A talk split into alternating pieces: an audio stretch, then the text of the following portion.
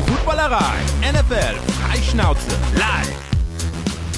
Hallo, einen wunder wunderschönen guten Abend ähm, zu unserer Home-Sendung.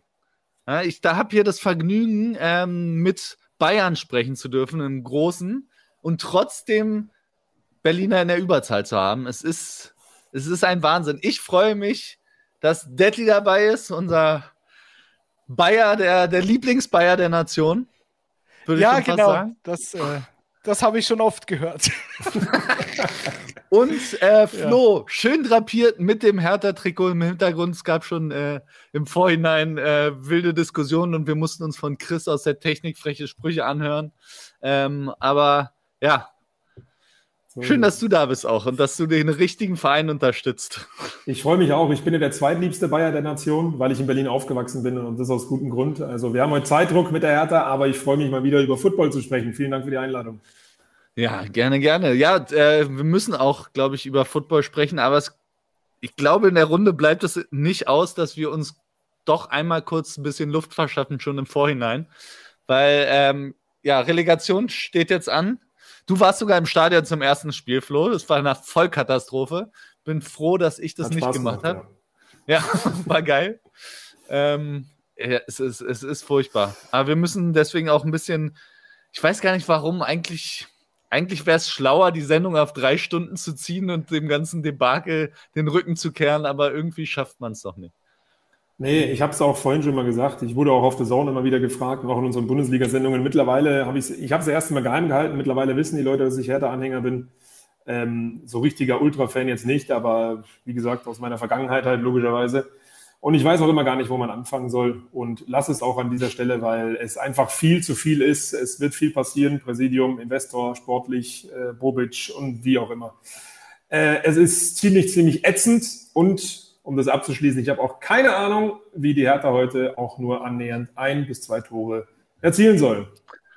Das ist lustig übrigens, weil die, die meisten oder viele werden den Podcast oder den, den Real-Life-Stream dann morgen sehen, wenn dann die Hertha 5-1 ähm, in oh, Hamburg ja. gewonnen hat, aber das gehört ja dazu. Ich ja. habe ja keine Aktien in dem Spiel, also ich bin mit der Saison des 1. FC Köln sehr, sehr zufrieden. Äh, wir sehen uns in der Conference League, da freue ich mich richtig drauf, gegen Cheesy Now und so. Das wird ein es Klassiker. Es geht jetzt nicht um den 1. FC Köln. Nein, nein, nein, Entschuldigung, Entschuldigung. Entschuldigung. Aber ich sage nur, für die Hertha wäre es vielleicht gar nicht so schlecht, wenn sie absteigen, weil dann oh, sagt vielleicht der Herr Windhorst, nee, das ist nicht mehr so meins und das wird der Hertha gar nicht so schaden. Aber ein Abstieg ist auch immer eine Chance. Ja, ja, ja. Aber bei der Hertha halt ja. nicht. Wann hat das mal geholfen? Nee. Es ist ja nicht besser geworden. Der ganze Verein, da müsste wirklich von vorne bis hinten müssen alle weg. Der Einzige, der da bleiben darf, aber dann in, in irgendeiner leitenden Funktion oder irgendwo im Bürosessel nicht mehr auf dem Platz ist meinetwegen Kevin Prince Boateng. Äh, von dem ja. bin ich immer noch großer Fan. Der kann, der kann nichts Schlechtes tun, aber äh, der Rest vom Verein muss da weg. Der wird auch spielen heute, beziehungsweise wenn ihr es dann morgen hört oder seht, da hat er der das wird, Spiel Der wird gestern spielen. der, genau. der, wird ein, ein Wahnsinnsspiel gemacht haben. Aber der passt ja auch, der passt ja auch gut zu, zum Thema der Sendung, Kevin Prince Boateng. Ist ja, Weil er so ein, der so ein junger Hüpfer ist. Aus der Hertha ja. Talentschmiede. Und äh, wir haben uns vorgenommen, heute mal über die jungen, in Anführungszeichen, Quarterbacks äh, zu sprechen, die die NFL in der kommenden Saison rocken werden.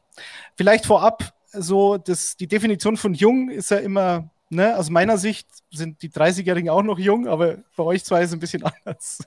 Also wir haben gesagt, die Grenze ist 25 beim Start der Saison. Ich hoffe, wir haben es auch also einigermaßen hingekriegt und haben uns nicht verlesen oder verrechnet. Also 25 maximal, da sind dann auch Spieler dabei, wo ihr sagt, hä, ich meine, der ist ja schon seit gefühlt 100 Jahren dabei.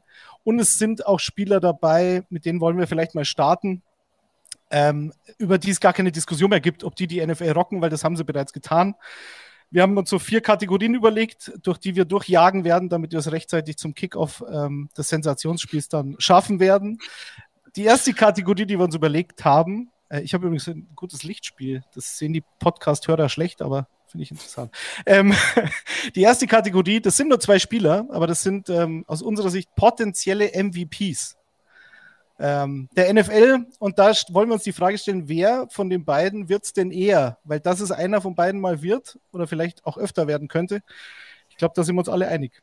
Joe Burrow wird 25 sein zum Start der Saison oder Justin Herbert, der wird 24 sein zum Start der Saison. Was denkt ihr? Fangen wir mit dir an, Flo. Wen also, findest du noch geiler? Also rein, rein nur sportlich, muss ich ehrlich sagen, auch in der letzten Saison fand ich tatsächlich Justin Herbert, also nur Regular Season, geiler, weil ich einfach den seinen Arm unfassbar feier, den seine Statistiken, mehrere 300 und plus Yards Spiele gehabt, hat alles super funktioniert mit der Offense. Ähm, also das, das mal vorneweg, den sehe ich sportlich nochmal einen Ticken besser, rein vom Passing Game her. Was natürlich Joe Burrow oft gemacht hat, sind diese Big Play-Dinger dann auf Jamar Chase und 75 Yards, wo natürlich auch der Wide Receiver dann 60 Yards davon noch erlaufen ist und so weiter, aber trotzdem auch ein unfassbar geiler Quarterback.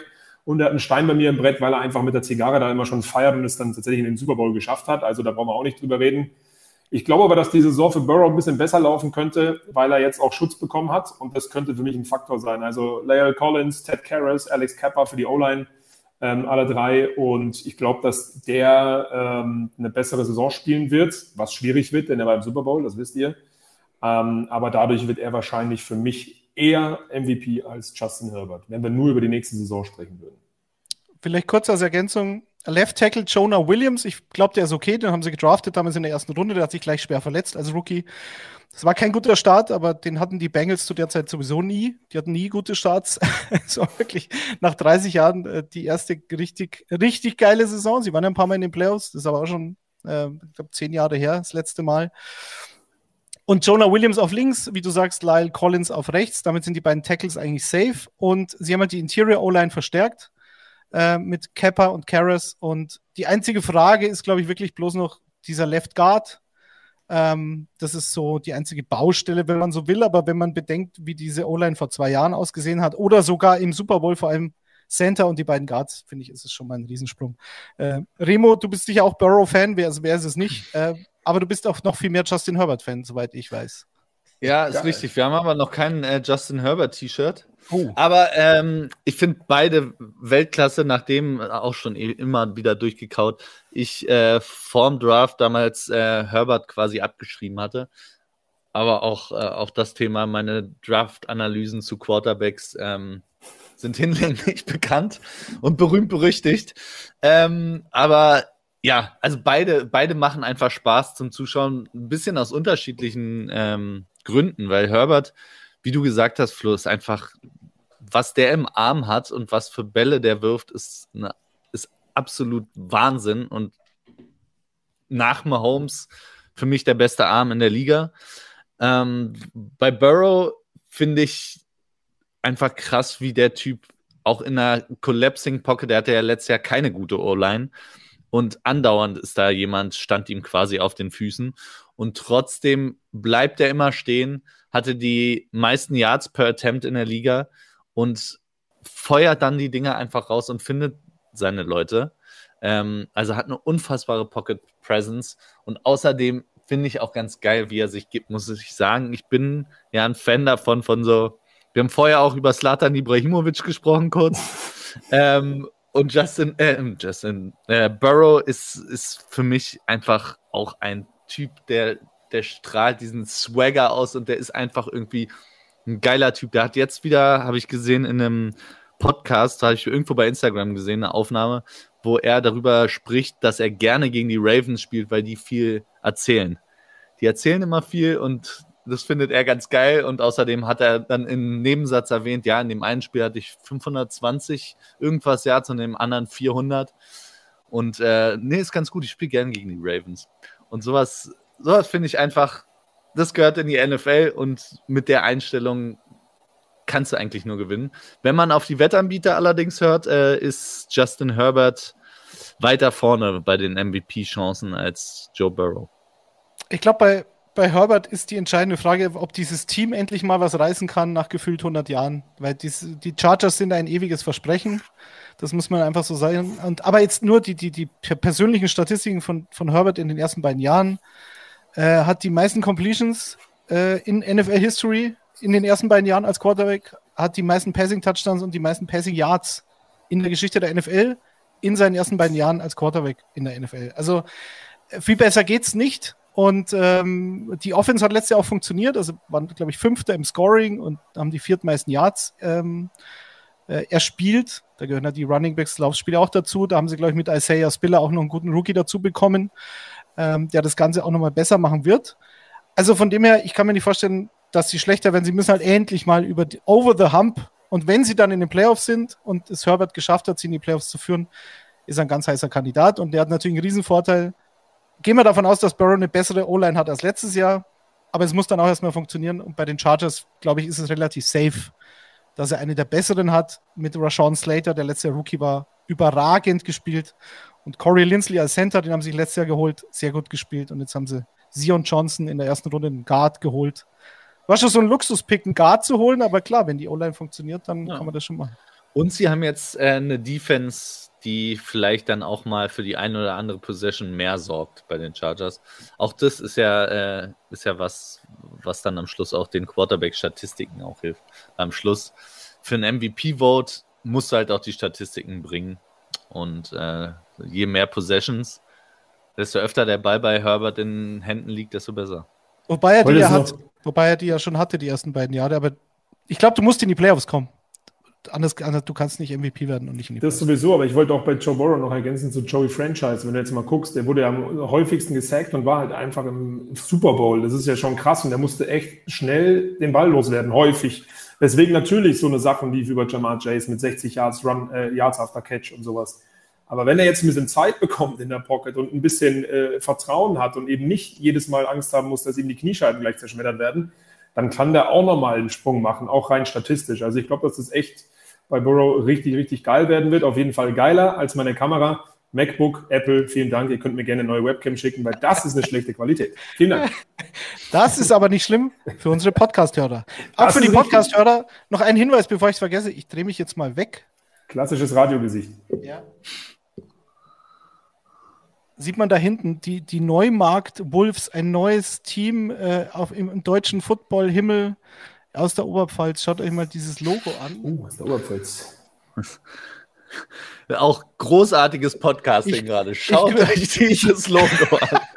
für alle, für alle Podcast-Hörer, neumarkt.wolfs der Plural des Wolfs im Englischen. Neumark.wolf. Schaut mal, okay. da könnt ihr auch dieses Logo bestellen, was ihr jetzt leider nicht sehen konntet. Äh, somit kommen wir zur, zur, nächsten Kategorie. Da wollen wir Alright. nur kurz über eine spezielle Sache reden, weil Kyler Murray. Bevor wir dazu kommen, ja, müssen wir aber auch noch äh, unsere MVPs einmal grüßen. Natürlich. Schöne Grüße gehen raus an Köpi. Ja?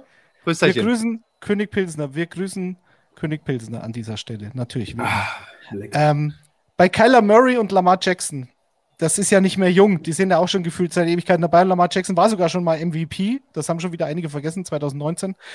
Beide 25. Äh, Kyler Murray kommt jetzt in die vierte Saison und Lamar Jackson spielt seine fünfte Saison. Das heißt, der bekommt jetzt das Gehalt voll garantiert für dieses Jahr.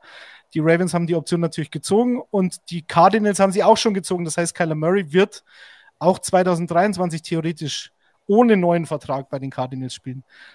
Äh, unsere Frage ist jetzt, wer bekommt zuerst einen neuen und wer bekommt den fetteren Vertrag? Weil meine Meinung ist ja die, wenn du einen Quarterback hast, der in den Top 10 ist, und das sind sie für mich beide aus verschiedenen Gründen, allein schon durch ihre Unberechenbarkeit und die, die Rushing-Stats, die sie halt auflegen. Und das, wenn du so einen Quarterback hast und der sich nicht verletzt, dann musst du ihn behalten. Und die werden ihn behalten. Die werden, äh, wir reden, Russell Wilson war eine riesen Ausnahme und der war nicht 25. So. Wer bekommt eher einen Vertrag, Flo? Boah, gute Frage. Wir haben ja mitbekommen, Kyler Murray, nimmt jetzt erstmal nicht an äh, den ersten ja, Trainings oder den ersten Begegnungen so richtig teil. Also ich glaube, der will da schon ein bisschen was forcieren. Ging ja auch darum, äh, in der Offseason, wer sich daran erinnern kann, bevor die Free Agency so richtig losging, ist ja auch das ein oder andere Gerücht mal reingeschmettert worden, dass er vielleicht gar nicht bei den Cardinals bleibt. Dann hat er irgendwie bei Instagram irgendwie den Cardinals irgendwelche äh, Fotos gelöscht oder ist denen nicht mehr gefolgt, wie man es heutzutage halt so macht. Totaler Bullshit, aber gut. Ähm, und ich glaube aber nichtsdestotrotz, dass er in dieser Saison die größeren Chancen hat, einen besseren Erfolg zu haben als Lamar Jackson und glaube dann auch deshalb äh, wird er eher einen Vertrag bekommen, weil bei Lamar Jackson muss man, glaube ich, so ein bisschen abwarten, wie er in diese Saison reinkommt. Du hast es gerade gesagt, er war letzte Saison auch verletzt hatte seine Probleme, hat dann durch die Verletzung gespielt, was eigentlich alles schlimmer gemacht hat, sowohl im Outcome, im, im, im Spiel, als auch für ihn persönlich in der Verletzung. Ähm, und ich glaube, da werden die Ravens, das ist immer Mutmaßung von uns hier aus Deutschland natürlich bei so einem Podcast, aber auch ein bisschen abwarten, Ähm, zumal auch die Backups das jetzt nicht ganz so schlecht gemacht haben, aber Lamar Jackson musst du natürlich eigentlich auch behalten. Ich glaube aber, dass dadurch bei Kyler Murray schneller eine ähm, Entscheidung getroffen wird. Auch wenn er verletzt war letzte Saison, hat ja auch ein paar Spiele gefehlt, ähm, aber dann auch wieder gut performt. Auch wenn er in den wichtigen Spielen, ganz am Ende der Saison, ähm, wieder Rookie-Fehler gemacht hat auch irgendwo. Aber das lag vielleicht auch daran, an dem ersten richtigen Erfolg mit den Cardinals, dass er ein bisschen nervös war oder so, ich weiß es nicht. Ich glaube aber, dass er einfach konstanter spielen kann, um das abzuschließen und dadurch auch ähm, einen, eher einen Vertrag bekommt, wenn er bei den Cardinals bleiben will. Er hat ja jetzt schon mal ein kleines Geschenk bekommen mit Marquise Brown. Also könnte ich mir vorstellen, dass er da bestimmt ein bisschen Lust hat, auch noch da zu bleiben. Ja, ich bin gespannt. Ich bin, äh, hatten wir letzte Sendung schon so ein bisschen ähm, bei unseren, unseren äh, Dark Horse. Dark Horse ist der NFL. Ähm, ich bin nicht der größte Kyler Murray-Fan. Ähm, sowohl auf dem Platz als auch daneben. Also dieses ganze Drama jetzt drumherum äh, finde ich schon wieder furchtbar. Auf dem Platz muss er meiner Meinung nach auch erstmal zeigen, erfolgreich sein zu können hat in entscheidenden Spielen, du hast gesagt, oft Fehler gemacht, hat auch noch keine Saison durchgespielt. Also auch das war ja von vornherein immer eine Frage bei Kyler Murray, kann der in der NFL standhalten, einfach körperlich? Ähm, bisher besser als viele gedacht haben wahrscheinlich, aber den endgültigen Beweis ist er noch schuldig, weil er hat noch keine Saison durchgespielt. Ähm, dazu Lamar Jackson, klar, auch jetzt verletzt ist die Situation ein bisschen eine andere, weil ich glaube, Lamar würde gerne bei den Ravens bleiben. Nur setzt der ja komplett auf sich selbst auch und sagt, ich möchte den höchst dotierten Quarterback-Vertrag aller Zeiten haben. Seine Mutter oder er selbst ist äh, sein eigener Agent. Er ähm, selbst, ja. ja. ähm, und pokert da so ein bisschen drauf und dafür ist natürlich auch für ihn enorm wichtig, die Saison durchzuziehen spielen und auch verletzungsfrei zu bleiben. Ähm, ja, aber Stand jetzt, Remo, wäre das ja nicht gerechtfertigt, oder? Also muss man ja ganz klar sagen. Ne, nicht der höchste Vertrag, aber wir wissen auch, wie es ist. Daddy hat es auch gesagt, es sind beides Top 10 Quarterbacks. Bei Kyler am hinteren Ende, würde ich sagen jetzt. Ähm, aber du lässt ja den nicht gehen. Und so wie die NFL funktioniert, ist es ja immer, sobald einer aus diesem Top 10 einen neuen Vertrag kriegt, wird der bestbezahlte Quarterback der NFL. Das ist ja quasi Gesetz. Es muss ja so sein. Und ähm, daher glaube ich, dass beide innerhalb der nächsten zwei Jahre zu irgendeinem Zeitpunkt, wenn auch vielleicht nur ganz kurz, weil sie hintereinander ihre Verträge bekommen, äh, jeweils einmal bestbezahlter Spieler in der Geschichte der NFL sein werden. Also war ja die Frage, wer bekommt als erster den neuen Vertrag und wer bekommt den besseren Vertrag. Also der, der als erster den Vertrag bekommt, wird nicht der mit dem besseren sein. Genau. Ich glaub, das so, einfach ist es. Kann man so festhalten. Ja. Ich finde, bei Kyler Murray ist es A, ein bisschen das Verhalten, wobei da auch, äh, Flo, du hast diese Insta-Geschichte und die Cardinals rauszunehmen aus dem Feed oder aus, aus der, aus der Bio, Bio, Biografie. Ähm, ja, da hieß es dann auch, ja, das macht er jedes Jahr, dass er alles auf Null stellt auf Insta, glaube ich. Bin mir nicht sicher, keine Ahnung, was weiß ich. Ist ja auch völlig wurscht, aber bei Kyler Murray, wie bei Kingsbury auch, finde ich, ist immer so ein bisschen das Problem, wie die Saison endet und was hast du zuletzt für mich getan. Und wenn du jetzt nur die, die Statistiken bei Murray anschaust, hatte eben 14 Spiele, war auch nicht verletzungsfrei, hatte aber fast 70% Completion Rate, fast 3800 Passing Yards, 24 Touchdowns, 10 Interceptions und halt diese, diesen fulminanten Saisonstart, der dann natürlich im Endeffekt überhaupt nichts mehr wert war, weil sie auch in den Playoffs dann relativ sang- und klanglos rausgeflogen sind und Kyler Murray äh, in diesem einen Playoff-Spiel hat keinen Touchdown, zwei Interceptions und glaube ich ein bisschen was über 50 Prozent seiner Pässe angebracht hat. Und das bleibt halt hängen. Das heißt, Murray hat bis jetzt noch gar nichts gewonnen und scheint mir aber den Eindruck zu machen, dass er mh, relativ dicke Eier hat, was Verhandlungen anbetrifft, Remo. Siehst du das ähnlich, bevor wir dieses Thema abschließen? Und Die Verhandlungen werden definitiv eine haarige Angelegenheit, kann ich sagen.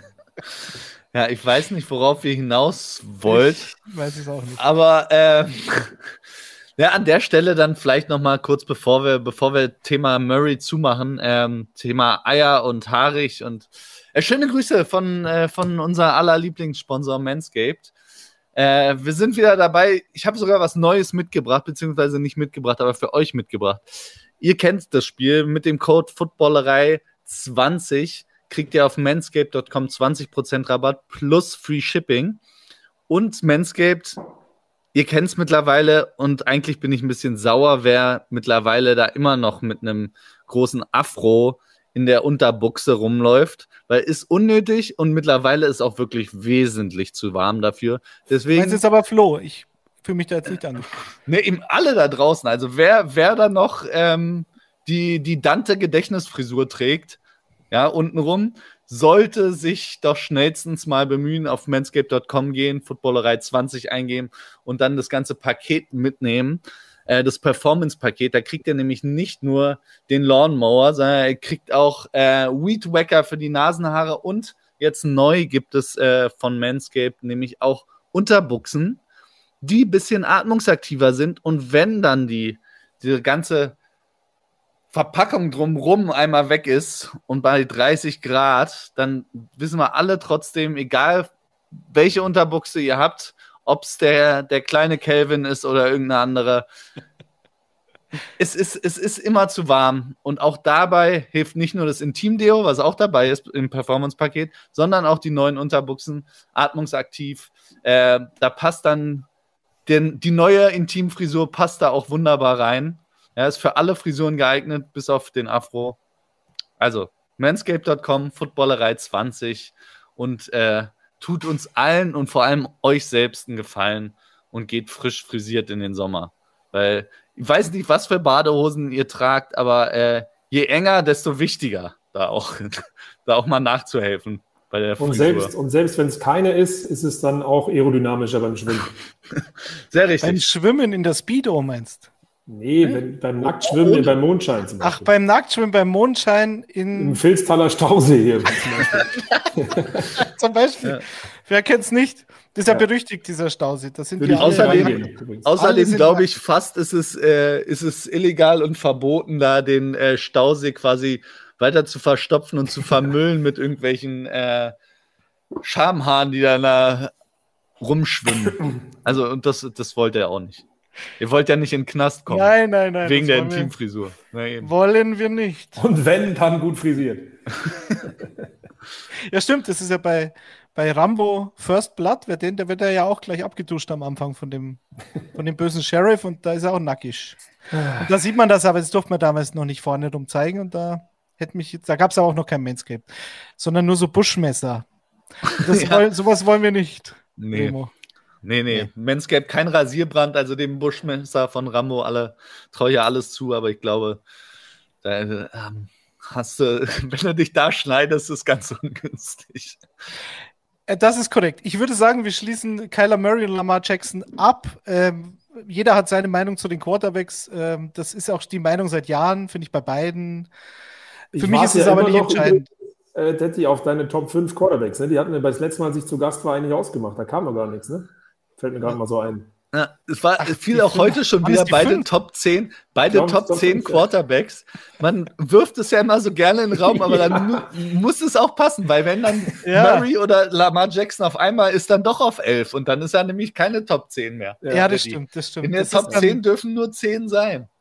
Dann sagen wir 12 und ich, äh, ich reiche das nach. Aber es ist ja auch völlig egal bei beiden, weil beide werden ihren Vertrag verlängert bekommen, da bin ich mir relativ sicher. Und äh, Beide werden dann der Bestverdienende zu dem jeweiligen Zeitpunkt sein. Kommen wir zur dritten Kategorie, der Königskategorie heute. Wir kommen natürlich nachher noch zu den Rookies, weil man kann nicht über junge Quarterbacks reden, ohne über Rookies zu sprechen, aber da sieht es dieses Jahr zumindest auf den ersten Blick relativ dünn aus.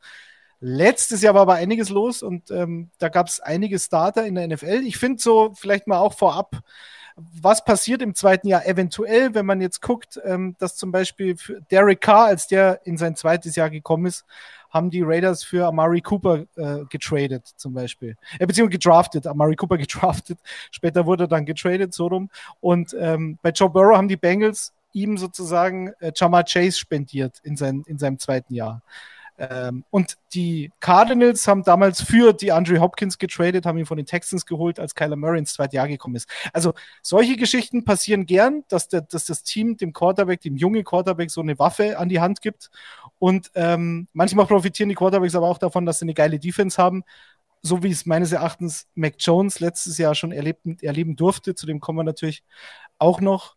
Und wenn du eine Top 5 Defense sozusagen in deinem Rücken hast, dann musst du als junger Quarterback einfach weniger Risiko eingehen. Egal wie der schematische Ansatz in der Offense ist. Das ist einfach Fakt, würde ich sagen.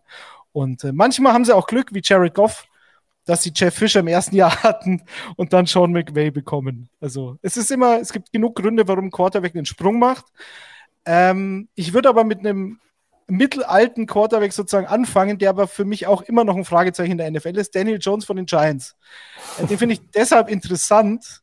Ja, normalerweise ist er abgeschrieben, ganz klar, und passt auch nicht zum Titel der Sendung, weil es würde keiner sagen, dass Daniel Jones die NFL rocken wird. aber ich würde mal gern kurz eure Meinung hören. Was sagt ihr? Hat Daniel Jones noch eine Chance? Ist jetzt 25, bekommt mit Brian Dable den Head Coach an die Seite gestellt, der aus Josh Allen nicht ausschließlich, aber zum Großteil das gemacht hat, was er jetzt ist und was er seit zwei, drei Jahren schon ist. Ähm, und sie haben in der O-Line haben sie ein paar Neuzugänge, John Feliciano von den 49ers, ein Center, Mark Lewinsky, Right Guard von den Colts, der auch zu den besseren Guards in der Liga gehört, und haben den Right Tackle mit Evan Neal aus Alabama geholt, jetzt im Draft. Ich finde, sein Receiving Core ist sowieso schon gut. Jetzt ist nur noch die Frage, wenn man wenn sagt. Wenn sie fit bleiben. Wenn sie fit bleiben, klar, aber sie haben so viele, da müsste es schon mit dem Teufel zugehen, dass sie so viel Pech haben wie letztes Jahr. Kam Brian Dable und dann ist aber der Deckel drauf. Wenn er es dieses Jahr nicht schafft, ich glaube, da sind wir uns einig. Kann Brian Dable Daniel Jones zum Durchbruch verhelfen? Oder nicht?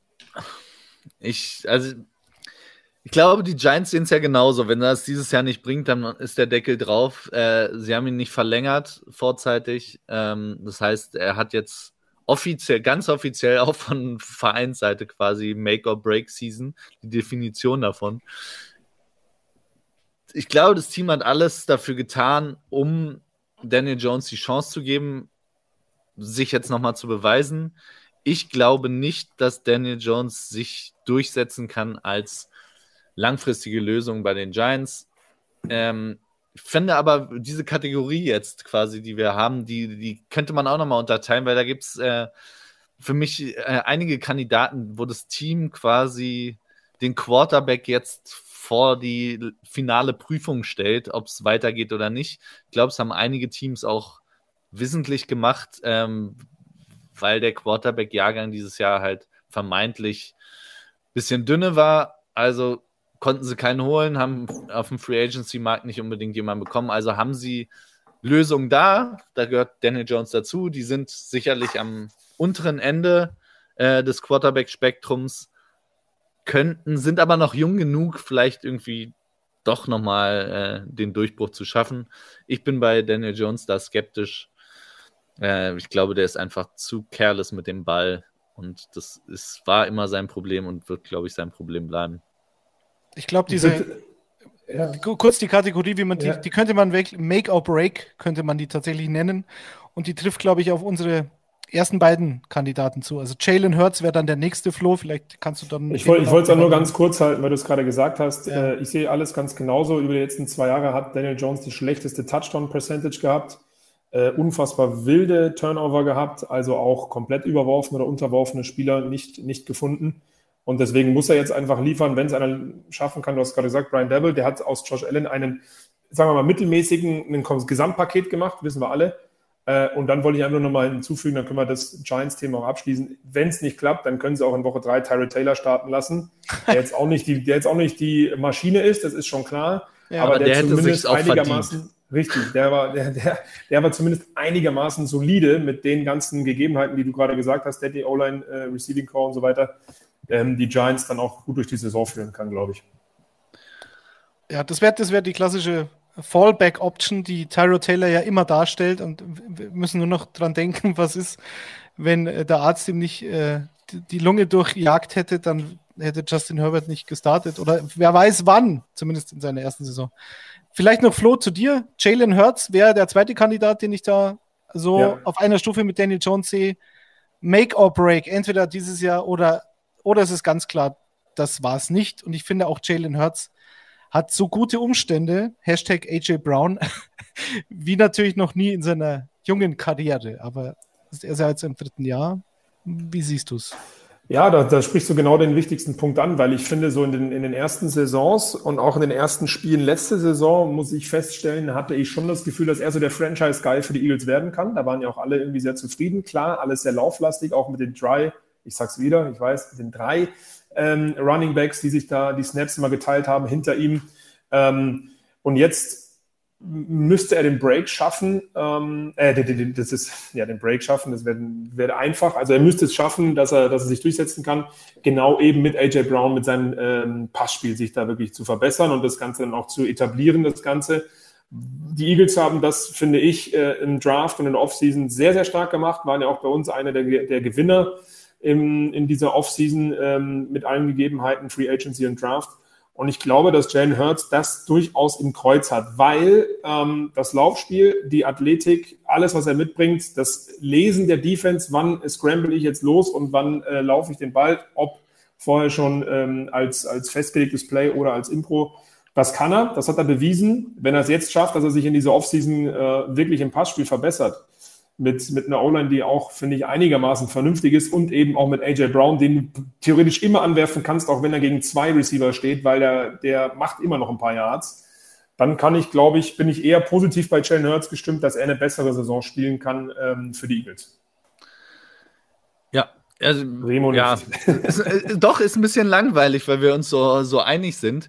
Ich glaube auch, dass Jalen Hurts einfach die besseren Voraussetzungen ist, aber auch irgendwie klassisch. Obwohl Daniel Jones ähm, athletischer ist, als man denkt, wenn man ihn sieht, ist äh, Jalen Hurts natürlich nochmal eine andere Kategorie und oft hilft es halt vor allem jungen Quarterbacks, die, und da gehört Jalen Hurts auf jeden Fall dazu, noch ihre Limitationen haben, was das Passspiel angeht. Wenn sie dann raus können aus der Pocket und dann äh, notfalls auch mal 5, 6, auch mal 10 Yards zu Fuß machen können. Ähm, die, Eagles haben sich, glaube ich, in dieser Offseason so stark verbessert, zumindest auf dem Papier. Ist ja alles theoretisch aktuell, äh, wie wahrscheinlich kein anderes Team.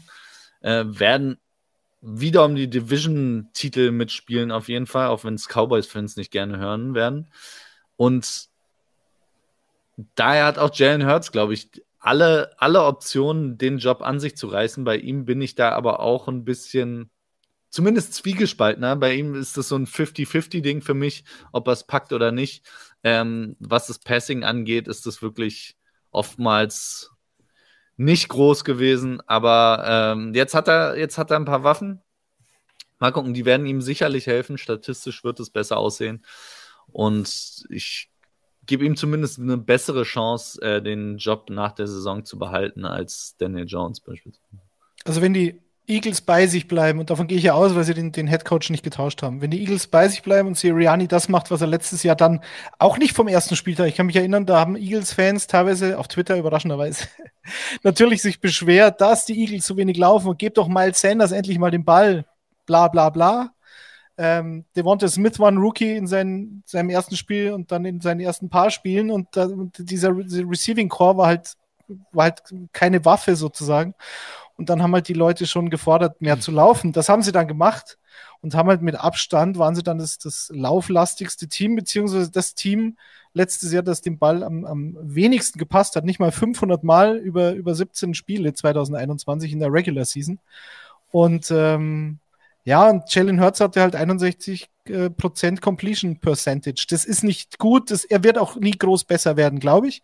AJ Brown wird ihm helfen. Natürlich. Und ich glaube, wenn die weiter so lauflastig bleiben, sie haben auch die Defense massiv verstärkt, dann ist mit den Eagles auf jeden Fall zu rechnen. Und es wird dann interessant, da kommen wir dann nachher noch zu einem Spieler, ähm, wo es ähnlich läuft. Da wird man dann sagen, okay, er hat überzeugt und er hat wenig Fehler gemacht. Da ist, es, ist er aber deswegen ein guter Quarterback und ist er mein Franchise-Quarterback. Und das wird ganz schwer, glaube ich, ähm, dann zu sagen sein. Äh, du meinst Tour?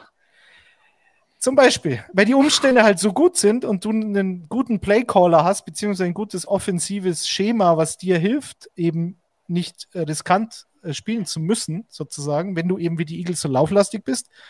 Oder wenn du, wie bei Tour, halt in so einer Offense spielst, die es einem Quarterback immer leichter macht. So, und dann, dann ist es schwierig, ein finales Urteil zu fällen. Ähm, Kommen wir zu ja. den tatsächlich zu man den. muss aber auch dazu sagen, ja. sorry, man muss aber dazu sagen, dass alle Running Backs bei den Eagles letzte Saison, letzte Saison auch überperformt haben, also über den Möglichkeiten gespielt haben am Ende, finde ich. Also Boston Scott und wie sie alle heißen. Ja. Das muss man schon noch Ja. dazu sagen. Ja, und Ja. ich finde, sie, haben's- sie, haben's- sie haben sich noch mehr auf einen Quarterback, äh, einen Running Back festlegen sollen, der dann auch die Klasse hat. Und Miles Sanders hat die Klasse. Ähm, ich, für mich wird er zu wenig gefüttert. Ich, ich bin natürlich Fantasy geschädigt, da rege ich mich dann immer drüber auf. Aber der war ja auch nicht verletzungsfrei und ist es eigentlich Ja. auch nicht, seit er in der Liga Das ist. Also, stimmt, ja. für mich ist er halt mit der Abstand der beste Running Back. Ähm, Den nächsten können wir kurz machen, glaube ich, oder? Also ich auf jeden Fall, weil ich werde über, über die New York Jets nicht schon wieder länger reden, aber ich sag's nur. Elijah Moore ähm, ist im zweiten Jahr. Ähm, äh, Corey Davis hat viel Spiele So verpasst. viel zum Thema kurz. Und Garrett Wilson haben sie in der ersten Runde geholt. Und sie haben die O-Line verstärkt. Und sie haben vielleicht den besten Running Back des Drafts geholt mit Brees Hall. Ähm, also ich glaube, der wird einen Sprung machen. Und er ist Michael LaFleur im zweiten Jahr, also der Koordinator hat auch nicht gewechselt. Ich bin zuversichtlich, aber wie gesagt, ich bin bei den Jets eh zuversichtlich. Was sagt ihr? Ja, jedes Jahr. Also es hört sich an, man hätte auch die Aufnahme vom letzten Jahr bis auf Ja, die, ja, ja. bis auf Ich die weiß. einzelnen Personalien hätte man einfach äh, das Playback vom letzten Jahr spielen können. Daddy ist, äh, ist überzeugt von den Jets, dass es nach vorne geht.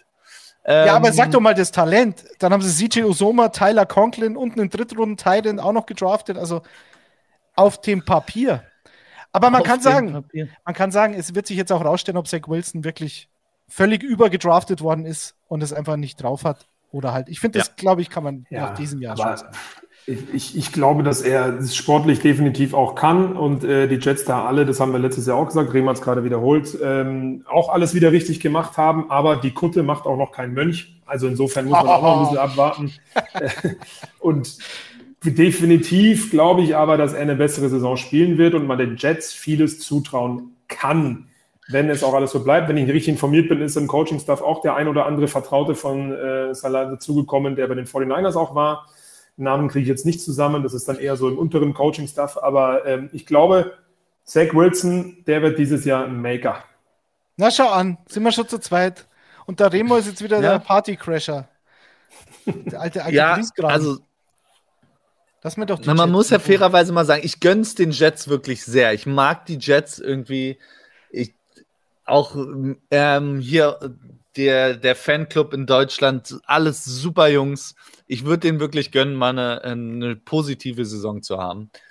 Gangrene Germany, sagt man. Kann Ja, man auch, kann man auch so sagen. die. Ja, aber pass auf, die O-Line, äh, Remo. Die ist, glaube Ja. ich, wirklich eine Frage. Da würde ich dir ja zustimmen. Ich glaube, der hatte die, So. die schlimmste Rate im Vergleich zu Justin Fields. War keiner schlechter So. als Zach Wilson. Und jetzt, er hat es angesprochen, die wird eine bessere Saison spielen. Es wäre auch schlimm, wenn nicht, weil das war wirklich eine gruselige Ach Saison. ja, komm. Komm, Also ja, Ende. klar, ist ein Rookie-Quarterback. Und ja, da lief vieles nicht rund und die O-Line hat ihm keine Gefallen getan und sein Receiving Core auch nicht. Aber das war auch teilweise, klar waren da Lichtblicke dabei, aber im Großen und Ganzen war das eine gruselige Rookie-Saison. Das Ja, muss aber ein paar Spiele sagen. waren schon geil, muss man sagen. Am Ende der, glaube ich, vier Spiele keine Interception mehr geworfen. Übrigens, Ja, ich befürchte, Sam Weltklasse. Am Schluss steht auf dem Zettel neun Touchdowns, elf Interceptions, Moment, 55% Completion. Moment, sechs Catches wurden an der Ein-Yard-Linie Ach so. gestoppt. Ja, Die okay. sind alles Touchdowns. Ein Quarterback-Rating von 69, Daddy. 9 und Ach, auf, 60. auf Ratings gebe ich doch gar nichts. Nein, ist ist, ja auch richtig. Äh, wenn man nach Ratings gehen würde, hätte auch äh, Jimmy Garoppolo ein besseres Rating als Justin Herbert. Sei nur mal dahingestellt. Hm. Aber ihr werdet mir doch wohl zustimmen, dass das jetzt nicht, also als Jets-Fan hast du dir jetzt nicht andauernd die Hände gerieben. Klar, hast du am Schluss gesagt, ah, vielleicht wird es ja doch noch was. Aber es war nicht, yes, der Messias, er ist gekommen, er ist mir erschienen im Jets-Trikot. Weißt du, was das Nein, Beste aber ist, Flo? das ist. Flo, weißt du, ja, was das Beste ist? Dass wir auf den Spieler, auf den wir jetzt gleich kommen, Ja, ich weiß. da siehst du dann das Gegenteil davon, was er jetzt Aber gesagt ich- hat. Ich bin gespannt. Ich sage es immer wieder, ich habe das hier in der Footballerei häufiger gesagt und auch auf der Zone und äh, sonst wo, wo ich schon irgendwie war. Man muss halt auch immer denen ein bisschen Zeit geben. Er hat die erste Genau. Saison gespielt, war auch dann mal raus und verletzt. Und ich glaube, rein sportlich, rein von seinen Fähigkeiten, wenn man es nur auf seine individuellen Fähigkeiten äh, bezieht, kann er mit einem Vertrauen, das er offensichtlich bekommt, weil die Jets es für mich am besten gemacht haben in Offseason von allen jungen Quarterbacks, die die Teams zu haben, haben sie ihn gezeigt, wir bauen auf dich, wir bauen was um dich auf, wir beschützen dich, O-Line wird verstärkt, Right Receiver kommen dazu, etc., etc. Und ich glaube, wenn er das Vertrauen spürt, weil so wirkt er zumindest ein Stück weit, dann kann das schon, schon besser laufen. Ich weiß, das haben die, die Giants vor ein paar Jahren mit Daniel Jones auch gemacht. Der hat dann das nicht so toll äh, hinbekommen, weil er auch manchmal schneller äh, denkt, als er laufen kann, wissen wir alle. Aber ähm, am, am, Ende muss ich schon sagen, dass Zach Wilson, glaube ich, rein von den Fähigkeiten her, und darum geht es ja auch ein Stück weit, mit dem ganzen Potenzial, was das, äh, was, was das Jets Front Office jetzt da zur Verfügung gestellt hat, schon eine sehr gute Saison spielen kann. Das heißt ja. aber nicht, dass die mehr als jetzt sieben Siege oder so haben werden. Das ist jetzt auch natürlich immer noch, ne? Aber die naja. Fähigkeiten, die PS musst du ja auch immer erst auf die Straße kriegen. Ähm, ich weiß. Auch, das ist wie mit der Kutte, der Spiel. Ja, und die, die, ich weiß nicht, ob Zach Wilson an sich der Typ ist, der sagt, ey, komm, wir reißen das Ruder jetzt um. Alles abseits vom Platz, weiß ich noch nicht, ob er schon in diese Rolle reingewachsen ist. Und da habe ich äh, bei ihm ein bisschen Bauchschmerzen. Das sagst du jetzt aus Berlin. Äh, Robert Zahler hat, glaube ich, letzte Woche gesagt, das ist nicht mehr wiederzuerkennen, auch als Typ, er geht aus sich raus. Natürlich, was soll er sonst sagen? Ich, äh, Einig, einigen wir uns darauf, dass wir bei einem Zweitjahres-Quarterback, dass da die Messe noch nicht gelesen ist. Das werde ich auch immer sagen. Genauso wie ich immer sage, wenn ein Quarterback, äh, wenn es bei einem Team nicht funktioniert hat, von dem er gedraftet wurde und wechselt dann das Team und auch den Coaching-Staff und so weiter, bin ich immer der Erste, der sagt, warten wir es mal ab das kann in die Hose gehen, wie bei Sam Darnold. Da habe ich letztes Jahr gesagt, schauen wir mal, wie er bei den Panthers funktioniert. Ich glaube, da ist aber die ganze Franchise sehr dysfunktional. Und, deswegen, Und jetzt mit äh, deiner Cappy Carson Wentz, oder? Nochmal. Nochmal nee, einen zweiten ja, Trainerwechsel noch. Der ist ja nicht mehr, das ist ja, der, der ist ja nicht aus einem Rookie-Vertrag gekommen, sondern ich sag mal, beim, beim jungen Quarterback, der dann in ein neues Team kommt, dem gebe ich immer eine Chance. Das sieht, glaube ich, Flo genauso wie ich. Auch ja. bei einem Baker Mayfield habe ich immer gesagt, wart, lass ihn mal aus Cleveland rauskommen und fit sein und dann schauen wir mal. Aber jetzt sind wir ja bei Remos Lieblingsfranchise und zwar bei den San Francisco 49ers, Trey Lance. So, da finde ich es ja noch schwieriger, weil da ist ja die Sample Size im Vergleich zu Zach Wilson ist ja lachhaft so. Ähm, da hörst du dann auch Beat Reporter und es war jetzt so Ryan Harris, der war mal ein Offensive Tackle von den Broncos, Super Bowl-Sieger geworden. Der hat seine Quellen aus San Francisco und dann hat er gesagt, ja, sowohl Spieler als auch äh, natürlich ungenannt alle, als auch äh, aus dem, aus dem Coaching-Staff sagen, er hätte nicht genug Armpower. Dann wurde er auf Twitter gefragt, was denn dieser Ryan Harris mit Armpower meint. Und er hat gesagt, na ja, ähm, sozusagen, wie man den Arm pflegt, um konsistent in einer Saison äh, auch in den Playoffs dann die Armstärke zu haben. Ich finde, das klingt sehr komisch, weil erstmal muss er akkurat sein, muss das Spiel verstehen und die defensiven Schemata verstehen, die ihm da präsentiert werden und dann komme ich mit der Armpower, äh, wenn er im Dezember da müde ist. Das ist natürlich auch nicht gut, aber es ist nicht das Hauptproblem.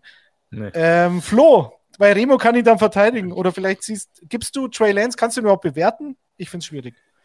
Ich finde es schwierig. Ich habe nur so ein paar Sachen gelesen von, von unserem Kittelschorsch, ähm, der das eigentlich ganz gut zusammengefasst hat, dass er glaubt, dass äh, ähnlich wie letzte Saison Kyle Shannon wirklich beide behalten wird und beide irgendwie so spielen lassen wird und Trey Lance unfassbar viel von Jimmy G gelernt hat, weil der sich äußerst, äußerst professionell verhält. Jetzt kann man wieder sagen, natürlich, das ist ein Teammate, der muss das auch sagen. Das glaube ich aber auch. Der wirkt auch so. Ähm, auch die ganzen Trade-Gerüchte um Jimmy G und so, das ist alles irgendwie an denen abgeprallt, habe ich das Gefühl. Und wenn das wirklich so ist und wenn sie das wirklich so hinbekommen, dann haben wir eine Franchise, die vielleicht, und ich sage es immer wieder, in der NFL kommt es auf einzelne Matchups drauf an. Nicht, dass der immer spielen muss, sondern ich muss vielleicht gegen den oder den ein bisschen anders agieren. Und da kann ich mir durchaus vorstellen, dass das funktionieren kann, wenn, wenn du äh, Jimmy G und Trey Lance ja, mal, mal den, mal den starten lässt. Wäre sehr unkonventionell, wäre sehr merkwürdig. Aber ähm, ich glaube schon, dass Trey Lance hinter und unter Jimmy G und mit Kyle Shanahan ähm, eine Menge mitgenommen hat und den Next Step gehen kann. Aber er dann halt auch wieder das Vertrauen bräuchte und dann müsste Jimmy G schon wieder gehen. Wisst ihr, was ich meine? Ist ein bisschen schwierig. Ich komme mal ein bisschen näher. Hier auf dem Land ist Gewitter. Wir haben schlechtes Internet. Ich hoffe, man erkennt mich noch auf YouTube. Ähm, aber genau, genau das ist halt der Punkt. Also um, um zu 100 Prozent diese Rückendeckung auch zu haben, müsste er wirklich jetzt das Standing haben, er ist der Starter. Ähm, dazu ist ja immer noch das Debo Samuel-Thema auch ein Stück weit gewesen, aber brauchen wir nicht drüber reden. Der ganze Roster von den 49ers ist immer noch sensationell, meiner Meinung nach. Äh, und, und er kann es schon, er kann es schon ähm, ja, im, im Kreuz haben. Also da sind für mich jetzt zwei Sachen dabei. Einmal, dass, äh, dass Jimmy, dass er viel von Jimmy Garoppolo gelernt hat, glaube ich auch. Kann man sich jetzt auch drüber lustig machen. Da sind bestimmt ein paar Witze, die wir jetzt liegen lassen. Aber Fakt ist, dass Garoppolo sich so professionell verhalten hat, wie es heutzutage in der NFL kaum noch jemand macht. Also egal, was äh, ein Rookie-Quarterback äh, dahingesetzt wurde, für den nach vorne gedraftet wurde, hat trotzdem immer alles gegeben, hat durch Verletzungen durchgespielt, von dem hat man nie was gehört. Hat niemandem folgt auf Instagram, sonst irgendwas. äh, auf der anderen Seite das wäre Profi. es meiner Meinung nach das schlimmste Zeichen für Trey Lance und für die Zukunft des, der Quarterback-Position bei den 49ers, wenn sie mit beiden Quarterbacks in die Saison gehen würden. Das würde für mich bedeuten, Trey Lance ist immer noch nicht ready. Und es war ja allen vor dem Draft klar, dass das ein, ein Prospect ist, der wahrscheinlich von allen Rookies die längste Entwicklungszeit braucht. Deswegen war das für eine Saison für mich auch okay. Ähm, aber wenn du jetzt ein paar Spiele gespielt hast, ein bisschen was gesehen hast, die Armstärke zum Beispiel, glaube ich, wird bei Trey Lance kein Problem sein. Wenn ich von den paar Würfen, die ich gesehen habe, sah das eigentlich gut aus. Da war das Gefühl mehr ein Problem, die Touchpässe und das Lesen des Feldes. Aber du hast Shanahan, du hast ein Jahr, konntest du dir das angucken. Du hattest, glaube ich, mit Garoppolo einen Quarterback vor dir, der nicht wie Tannehill gesagt hat, ist doch nicht meine Aufgabe, dem irgendwas beizubringen. Ich glaube wirklich, dass die sich auch zusammengesetzt haben dass sie ein gutes Verhältnis hatten. Und wenn er jetzt aber nicht bereit ist, zumindest auf dem Level, was Garoppolo oder alle in der Franchise der Meinung sind, Trey Lance kann zumindest das abrufen, was Jimmy Garoppolo letztes Jahr gemacht hat, was nicht so sonderlich viel war, dann ist das ein, ist das wäre ein, ein unfassbar schlechtes Omen und würde mir große Sorgen bereiten. Deswegen obwohl ich Jimmy mag, hoffe ich, dass sie ihn traden, weil das würde wäre für mich zumindest ein Zeichen. Trey Lance ist es, der ist bereit und äh, let's go. Äh, früher hatte man auch nur einen Running Back, einen Star Running Back, ja. Und mittlerweile hat jedes Team so zwei, drei. Also ich glaube, warum, aber nicht, warum die, nicht mal was Neues da, machen? Da ist mit der Verletzungssituation äh, nochmal eine andere. Nein, ähm, aber ich gebe dir schon recht, aber das ist, wird spannend sein. Äh, Herr Detti, bitteschön. Nee, ich habe äh, hier einen Einwurf aus, auf YouTube. Übrigens, ähm, wenn ihr bitte eure Meinungen zu den Kandidaten, die wir hier besprechen, haut sie in die, in die YouTube-Kommentare, entweder live oder dann im Real Life. Wenn ihr das Ganze als Podcast konsumiert, dann schreibt uns gern auf den sozialen Medien eure Meinungen zu diesen ganzen Jungs, die wir hier heute besprechen, weil ich glaube, die polarisieren so gut wie alle, außer die, die wir am Anfang genannt haben, vielleicht. Aber, aber gerade die, die, die im zweiten, dritten Jahr sind, ähm, das sind noch viele Fragezeichen und da werden, glaube ich, aber viele beantwortet werden nach der Saison oder während der Saison durch ihr Spiel. Hier schreibt Andreas Kleinhans, Trey Lance besprechen, ohne sein Pocket-Verhalten zu besprechen. Das geht auch nicht. Das ist natürlich ein Riesenproblem, sehe ich genauso. Ähm, ich glaube, also mich wundert es ein bisschen bei Kyle Shanahan, dass er es, wenn es so ist, wie Remo befürchtet, weil sie können sich ja von G trennen. Sie hätten ja kein Dead Money. Das ist ja der große Vorteil, den sie jetzt gerade hätten. Aber sie wollen ihn halt nicht verlieren, weil sie sagen, sie sind sich eigentlich absolut nicht sicher in einem eigentlich total Quarterback freundlichen System. So heißt es zumindest. Und es lässt, äh, wie bei Tour, haben wir schon angesprochen, es lässt den meisten, die meisten Quarterbacks eigentlich gut aussehen, weil es durch diese Verschiebungen, gerade vor dem Snap, ähm, Pre-Snap-Motion-Geschichten, du hast dann diesen, diesen, dieses, dieses Schematisierung von Receivern, die dann immer frei sind. Du hast vier Yards after the catch. Ähm, da haben die 49ers genügend Spieler, die es können. Da muss ich als Quarterback gar keine 60-Yard-Bombe raushauen, ähm, sondern kann viel sichere kurze Screens und so weiter, Slants machen. Und äh, George Kittle, äh, Ayuk oder Debo, falls er bleibt, naja, wir werden sehen. Aber die machen dann schon was draus. Und das wundert mich. Und Shanahan, sein Vater, war derjenige, der Robert Griffin damals bei den Washington Redskins als Rookie hatte, wo er die Liga im Sturm erobert hat. Also, und ich glaube, er war damals auch schon im Coaching-Staff der Sohn. Also, ein mobiler Quarterback, aus dessen Athletik du ja was machen musst, eigentlich, sonst hättest du ihn ja nicht so hoch draften sollen. Verstehe ich nicht. Vielleicht, vielleicht wird es aber was. Ich würde es nicht ausschließen, aber es sieht halt im Moment nicht so gut aus. Nee, genau. Die Hoffnung ist jetzt, dass sie Jimmy quasi das sagen, ist ein zu großer Asset und es wird der Punkt kommen, wo ein, eine Franchise einen Quarterback braucht, weil sich irgendwer verletzt, was auch immer. Und dann kriegen wir für Jimmy immer noch einen Zweit- oder Drittrunden-Pick. Ähm, warum jetzt cutten? Ich hoffe, das ist, das ist die Denke. Ähm, ja, aber äh, Trey Lance muss meiner Meinung nach, auch wenn man allen immer Zeit geben will, müsste sich Trey Lance meiner Meinung nach durchgesetzt haben intern jetzt. Alles andere wäre ein schlechtes Zeichen.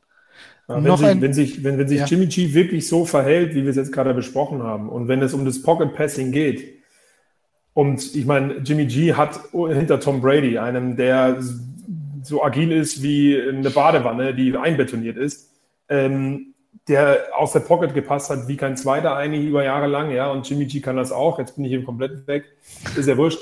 Ähm, dann, wenn es nur noch darum geht, in Anführungsstrichen, und, er, und, und Trey Lance, diese, diese, diese Rookie-Fehler, ich sage es immer wieder als Rookie-Fehler, das ist ein bisschen despektierlich, aber ihr wisst, was ich meine, macht zu schnell, sich für irgendeine Seite zu entscheiden, zu schnell aus der Pocket rauszulaufen, egal ob rückwärts, vorwärts, seitlich, egal in welche Richtung. Wenn es nur noch darum geht, dann wären die 49ers dumm, Jimmy G jetzt wegzutraden, wegzugeben, wenn er das immer noch lernen muss und lernen soll und die das auch intern so kommunizieren. Und wenn sich Jimmy G dann auch so professionell verhält, wie es heißt, dann ist es für mich eigentlich, und deswegen sage ich, dass Trey Lance in dieser Saison tatsächlich wirklich gut performen kann, weil das ist eigentlich meiner Meinung nach eine Win-Win-Situation, weil keiner von beiden meckert.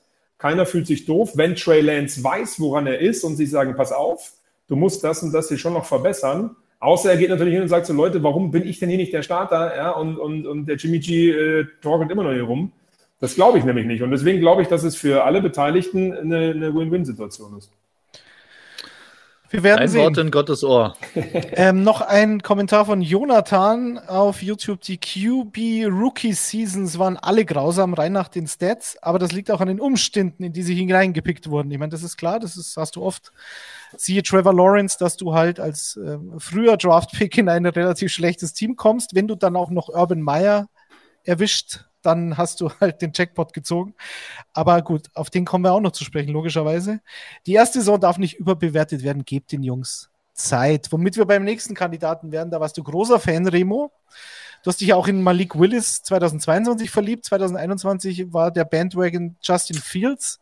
Wie bewertest du denn die äh, Rookie-Saison? Auch wie bei Trevor Lawrence den Umständen geschuldet oder, oder hätte, ähm, hat er schon auch Fehler gemacht? Klar hat er auch Fehler gemacht. Auch, ich glaube, es gibt auch keinen Rookie, der in die Liga kommt und nicht Fehler macht.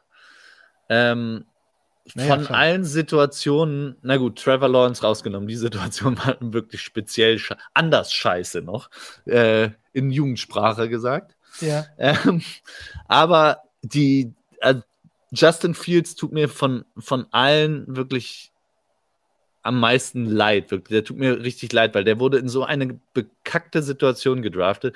Die war letzte Saison schon scheiße und ist diese Saison noch beschissener. Sagt und das kann es ja nur, das kann es ja nur wirklich nicht sein. Du draftest einen Quarterback und dann verschlechtert sich die ganze Situation drumherum. Du hast weniger Anspielstationen, du, deine Defense wird schlechter und an der O-Line musstest, die müsstest du auch komplett neu machen. Passiert nicht. Also, was die Bears gemacht haben, Justin Fields müsste die anzeigen für das, was die, was die seiner Karriere antun. Ähm, ich, es tut mir einfach nur leid. Ich kann mir nicht vorstellen, dass der einen Riesensprung machen wird. Leider ähm, statistisch Wahrscheinlich wird es ein bisschen besser sein, äh, einfach weil er ein bisschen weniger Fehler machen wird, aber die Umstände drumherum sind so schlecht, dass ich glaube, dass wir am Schluss auch wieder von einer schlechten Saison von Justin Fields sprechen. Und das wird, glaube ich, seinem Können nicht gerecht. Flo, bist du optimistischer? Also die Chicago Bears sind ähm, die Her der Hertha BSC der NFL definitiv gerade, möchte ich mal so sagen, weil rein von der Kaderzusammenstellung her, du hast es gerade schon angesprochen, Remo, jetzt haben sie einen neuen Headcoach, aber der auch defensiv äh, Vergangenheit besitzt, wo ja auch alle sagen, hm, Justin Fields hat so gut wie gar nicht oder wie Gerd Poll sagte, unter Null Verstärkung bekommen für die O-Line. Also das Minus. ist auch Minus, das, das ist auch gar nichts. Äh, äh, Receiving Core hat Remo auch gerade schon kurz an, sprechen lassen. Jetzt wurde die Defense zumindest mal ein Stück weit verbessert. Ja, das war auch notwendig. Das ist ein Stück weit verbessert. Remo ist immer noch besser als letzte Saison. Naja, ähm, gut, Khalil Mack ist weg, ne? Ja, okay, gut. Aber ähm, vor allen Dingen Secondary etc. Äh, also ich glaube, dass das ein bisschen stabiler alles werden kann bei den Bears. Aber um auf die Quarterbacks und die jungen Quarterbacks zurückzukommen, Justin Fields, rein medial, rein von den Experten, rein von den sportlichen Einschätzungen der Neuzugänge, auch der Abgänge, komplett im Stich gelassen. Einfach. Das ist, das, mehr braucht man dazu nicht sagen. Egal wie gut der Kerl ist, aber er kann ja nicht mit seinem, in, seinem zweiten NFL-Jahr die Franchise auf dem Rücken tragen. Wie soll das funktionieren? Also, er kann uns nur überraschen und, und zwar nur positiv überraschen. Alles andere, äh, ja, kann, kann also, ich mir nicht vorstellen. Also, das ist nicht ja, gut. Nummer 1 Receiver Daniel Mooney. Nummer 2 Receiver. Ohne dass ich irgendwem auf den Schlips treten will, aber EQ St. Brown. Byron Pringle. Byron Pringle. Ja, oder Byron Pringle, ja, Halleluja. Da gibt es ja einer besser als der andere. Ey. Meine Güte, das ist wirklich, es ist grausam. Und ich bin vor zwei Jahren als Fields gedraftet wurde, habe ich noch gesagt, die Franchise ist zwar noch nicht so weit und es wird alles nicht schön, aber du hast jetzt wenigstens Hoffnung. Und ich verstehe nicht, wie eine Franchise innerhalb von zwei oder innerhalb von einer Offseason die Hoffnung einfach nehmen kann und sagen, ja, wisst ihr was, wir haben jetzt, jetzt zwar diesen einen Spieler, der uns ein bisschen Hoffnung geben soll, aber scheiß drauf. Es also ich habe ich hab zwei, zwei Hoffnungsträger für Justin Fields. Äh, Cole Kmet, haha, ich habe es im Icing the Kicker Podcast schon gesagt. Wer den Fantasy. noch nicht gehört hat, da haben wir, da haben wir unter anderem auch über Cole Kmet. In einem Nebensatz habe ich ihn. Da ging es nämlich um die Breakout-Kandidaten, aber nicht um die Quarterbacks, sondern um alle anderen Positionen, die uns so eingefallen sind. Und da war Colk mit dabei. Aber das wird nicht, das wird ihn nicht retten, das ist ganz klar. Und äh, Luke Getzi ist der neue Offensive Coordinator. Der war jahrelang bei den Packers. Mal schauen, neuer Coaching-Staff nach so einer schlechten Saison kann jetzt eigentlich auch kein Nachteil sein für so einen jungen Spieler. Also mal sehen.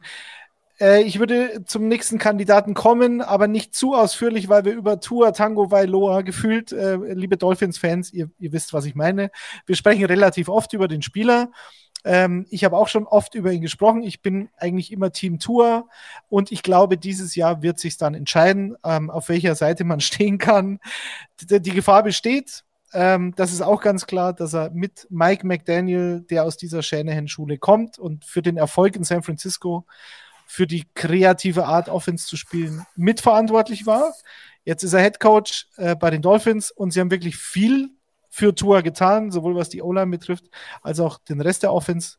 Sie haben Tyreek Hill geholt, sie haben Jalen Waddle im zweiten Jahr und sie haben Mike Gesicki gehalten. Und wie gesagt, die O-Line meines Erachtens auch verbessert, vor allem mit Left Tackle Taron Armstead. Ich bin gespannt. Glaubt ihr an Tour? Wie gesagt, wir reden oft über ihn, aber ich mal so eure Richtung. Nur kurz. Team ja. Tour oder nicht? Ich, ich glaube an ihn, ich habe schon immer gesagt, ich finde ihn nicht schlecht. Äh, er, hat, äh, er hatte Probleme, er ist verbesserungswürdig, er ist jetzt kein Top 10 oder Top 12, wie es ja neuerdings heißt, Quarterback. Aktuell. Ja, heißt, das, heißt auch, offiziell. Das, das nicht, aber äh, ich glaube, dass die Entwicklungskurve bei ihm schon noch nach oben gehen kann. Wir dürfen immer nicht vergessen, er ist jetzt auch schon ein paar Jährchen da, dabei, ja, aber es, wir sprechen ja über die jungen Quarterbacks, sie sind doch alle noch jung, alle noch entwicklungsfähig. Aber ihm wird ganz klar jetzt äh, der Football auf die Brust gelegt und gesagt, du musst jetzt liefern, Tyreek Hill, ne, brauchen wir nicht drüber reden. Ähm, und äh, auch trotz einem, einem positiven ähm, Score am Ende des Tages, ähm, also glaube ich, muss da mehr kommen und das wissen auch alle. Aber ich glaube, dass er es schaffen kann. Ist für mich wirklich das gleiche Thema wie bei Daniel Jones und Jalen Hurts. Der muss die Umstände stimmen auf dem Papier. Der hat einen äh, vermeintlichen neuen Headcoach, der irgendwie kreativ ist und auch Quarterback-freundliches System spielen soll, was ihm auch in die Karten spielen soll, weil Mike McDaniel hat ja wirklich, ist nicht bekannt dafür, einfach mal eine lange Kirsche werfen zu lassen, sondern ähm, die kurzen Dinger, was Tour in die Karten spielen sollte. Ähm, der muss, der muss einen Schritt nach vorne machen, der wird statistisch auf jeden Fall einen Schritt nach vorne machen. Für mich ist die Frage, ob es am Schluss ein Thema sein kann, ähm, dass auf dem Papier es irgendwie alles gut aussieht von den Zahlen, weil der Kader halt stimmt und am Schluss trotzdem gesagt wird, ja, aber für den nächsten Schritt bringt es Tour nicht, das könnte ich mir auch vorstellen. Ähm, daher glaube ich, von allen, also Daniel Jones, Jane Hurts, Tour ist am, der Druck bei Tour auch medial gefühlt am, am größten. Das glaube ich, das kann man sagen. Also allein schon aufgrund der Tatsache abzulesen, wie oft wir über diesen Spieler sprechen hm. und wie unterschiedlich die Meinungen sind. Die einen verteidigen, die anderen nicht. Wie gesagt, Mike McDaniel, Yards after the catch, viele, viele ähnlich wie bei Shanahan. Wie gesagt, bei Trey Lance wundert es mich, sollte es so sein, dass er in dieser Offense nicht funktionieren kann, weil eigentlich diese Offense, glaube ich, einem Quarterback per se gefallen muss, weil es ihm das Leben einfacher macht. Aber okay, Tour ist jetzt nicht besonders mobil. Er war es vielleicht mal, als er noch zwei Hüften hatte, aber jetzt ähm, muss er es nicht mehr sein in der Pocket, in der, in der äh, Offense, glaube ich. Wir werden sehen und werden dann natürlich wieder drüber reden. Über ihn. Und dann könnte es wirklich sein, er ist es vielleicht oder er ist es definitiv nicht. Ich glaube, die zwei Optionen gibt es. Trevor Lawrence, kommen wir zum nächsten, weil äh, Frank Zander spielt, glaube ich, schon. Ja, ja. Äh, Trevor Lawrence. Heute nicht. Heute eher Lotto King Karl. ja, natürlich, Entschuldigung, Lotto King. Ähm, Trevor Lawrence, ja, weiß ich nicht. Ähm, man könnte alles entschuldigen und sagen, okay, Urban Meyer, Punkt. Ich, ich ja. neige dazu. Ich ja. finde, sie haben sehr viel überbezahlt, aber sie haben natürlich trotzdem die Offense besser gemacht. Und darum geht es ja im Endeffekt aus Sicht des Quarterbacks. Und ähm, sie haben Kirk, einen neuen Center gedraftet, sie haben Brandon Scherf, den Right Guard, geholt. Ein guter Mann. Ja, und äh, sie haben Doug Peterson vor allen Dingen einen neuen Head Coach. Und Doug Peterson hat Carson Wentz, als der mal jung war, der war ja auch mal ein Jungspund, ähm, hat er ja gut geführt und, und hat ihn so weit gebracht, dass er tatsächlich in der MVP-Diskussion war. Das vergessen ein Jahr. man gern. Ja, nein, nein, natürlich, aber unter Doug Peterson, das will ich ja nur sagen damit. Und seitdem hat er es nie wieder geschafft. Lag es jetzt an seinem Kreuzbandriss oder lag es daran, ja, liegt es vielleicht auch am Spieler. Ich weiß es nicht. Doug Peterson war ja danach auch noch länger in Philadelphia, das ist auch klar. Also, was sagt ihr? Trevor Lawrence, ja, nein? Ja, definitiv ja, wobei man aber auch noch so in Klammern setzen muss. Du hast es gerade schon gesagt, sie haben überbezahlt in der Offseason. Christian Kirk, Zay Jones, Evan Ingram, alles gute Männer. Du hast es gerade gesagt, Brandon Scherf und die anderen für die O-Line, gute Männer. Das ist aber alles gut und das war es dann auch, meiner Meinung nach. Das ist alles okay. Die haben auch schon nah, sind schon ein paar Jahre dabei, haben auch schon performt aber es sind jetzt keine Über Überreißer, wo du sagst, geil, das wird nächste Saison eine richtig gute. Ähm, also dementsprechend ist das alles gut und es wird, glaube ich, auch besser, weil viel schlechter kann es auch nicht sein wie letztes Jahr. Und auch Trevor Lawrence wird es gut tun mit dem neuen Head Coach. Also für ihn persönlich bessere Saison, aber es geht alles für ihn um die Projection und ähm, äh, Protection. Und wenn die äh, wirklich besser wird mit den guten Leuten, die sie da dazugeholt haben, auch wenn sie nicht alles dafür getan haben, muss man sagen. Da wären auch andere Sachen möglich gewesen, wenn man nicht zu viel bezahlt für jemanden wie Christian Kirk zum Beispiel. Hätten sie sich den einen oder anderen wirklich ähm, sehr guten O-Liner vielleicht auch holen können. Ähm, aber ähm, ja, besser, besser wird es auf jeden Fall sein. Und ich finde den, es ist, auch wenn er viele Fehler gemacht hat, auch, aber man hat es irgendwie, ich habe die häufiger kommentiert, auch in unserer NFL Endzone. Ich hatte das Gefühl, der war immer auch überfordert irgendwo. Und wenn man das aber weiß, in, in, Italien sagt man un mostro di bravura, ein Ausbund an Tüchtigkeit.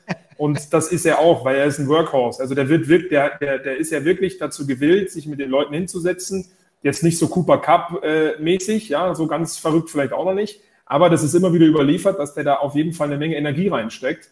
Und wenn er jetzt dann es auch mit einem Trainer auch teilen darf, weil davor hat ja irgendwann ihm wahrscheinlich gar nicht zugehört, dann kann es schon eine äh, gute Saison werden. Aber eben nur eine gute. Vermeintlich hat er ihm nicht zugehört. Das ist ja. spekulativ, lieber Herr Wahrscheinlich hat er ihm einen Arschtritt gegeben, als er ankam. Soll ja Kev, vorgekommen sein. Kev Kev schreibt, was ist mit Davis? Davis, nicht David, übrigens, Day, äh, lese ich oft, äh, Davis Mills. Davis aber ein komischer Vorname, muss man schon auch sagen. Ja. Natürlich kommen wir noch auf Davis Mills. Das ist doch der Spieler, den Flo Hauser als einziger Mensch im ganzen deutschen NFL-Universum äh, gehypt hat letztes Jahr. Aber den heben wir uns für den Schluss auf. Ja. Willst du noch was loswerden, Remo, zu Lawrence ähm, oder kommen wir zu Mac Nee, Jones? nur ganz kurz, dass klar, die Situation war scheiße, aber am Schluss muss man äh, sagen, ich wird viel geflucht hier in dem Podcast, habe ich das Gefühl. Ich aber nur von dir wirklich. Müsst euch zurücknehmen. Nee, ich wollte, ihr müsst euch zurücknehmen. Ich versuche ähm, immer wieder was Philosophisches reinzubringen, aber du reißt es mit Scheiße immer wieder ein. Ja, ich finde das oh, mit dem Halt, stopp. Ähm, ja, aber so wie Trevor Lawrence gehypt wurde, muss man trotzdem sagen, das war eine enttäuschende Saison, weil ich glaube, es gab zwei Aktionen, an die ich mich erinnere von Trevor Lawrence, wo ich gesagt habe, oh, da hat er jetzt mal ähm, was rausgezaubert. Und dann war aber auch viel da, Remo. Ja, nicht nur geschneuert, aber auch schon ein bisschen, ein bisschen Zauber, lag ein bisschen Magie in der Luft, aber halt nur ganz kurz und sehr vereinzelt. Und wenn ich einen Quarterback drafte, der als bester Prospect seit Andrew Luck galt, ähm, dann erwarte ich mir, dass du, egal in welchen Umständen, irgendwo in deinem Hut nochmal öfter mal einen Hasen rausziehst. Und äh, da, da war mir zu wenig Hasen, will ich einfach nur sagen. Trevor Lawrence als Fazit war zu wenig Hase. Gut. War dann Mac Jones mehr der Eagle letztes Jahr? Weil der war ja der Einzige, der von den Statistiken und von den Ratings und so, ja, von den ganzen Rookies ja ähm, sehr hoch gelobt wurde, zumindest zu, für, zu einem Großteil der Saison. Jetzt haben die Patriots natürlich Josh McDaniels verloren. Das ist für mich ein großes Problem. Ähm, ich will nicht sagen, dass Josh McDaniels für den Erfolg von Tom Brady verantwortlich war. Natürlich offensichtlich ja nicht. Das war so meine Frage, als er zu den Buccaneers gesagt hat, na, wie viel war Josh McDaniels? Aber okay, Brady kann es überall.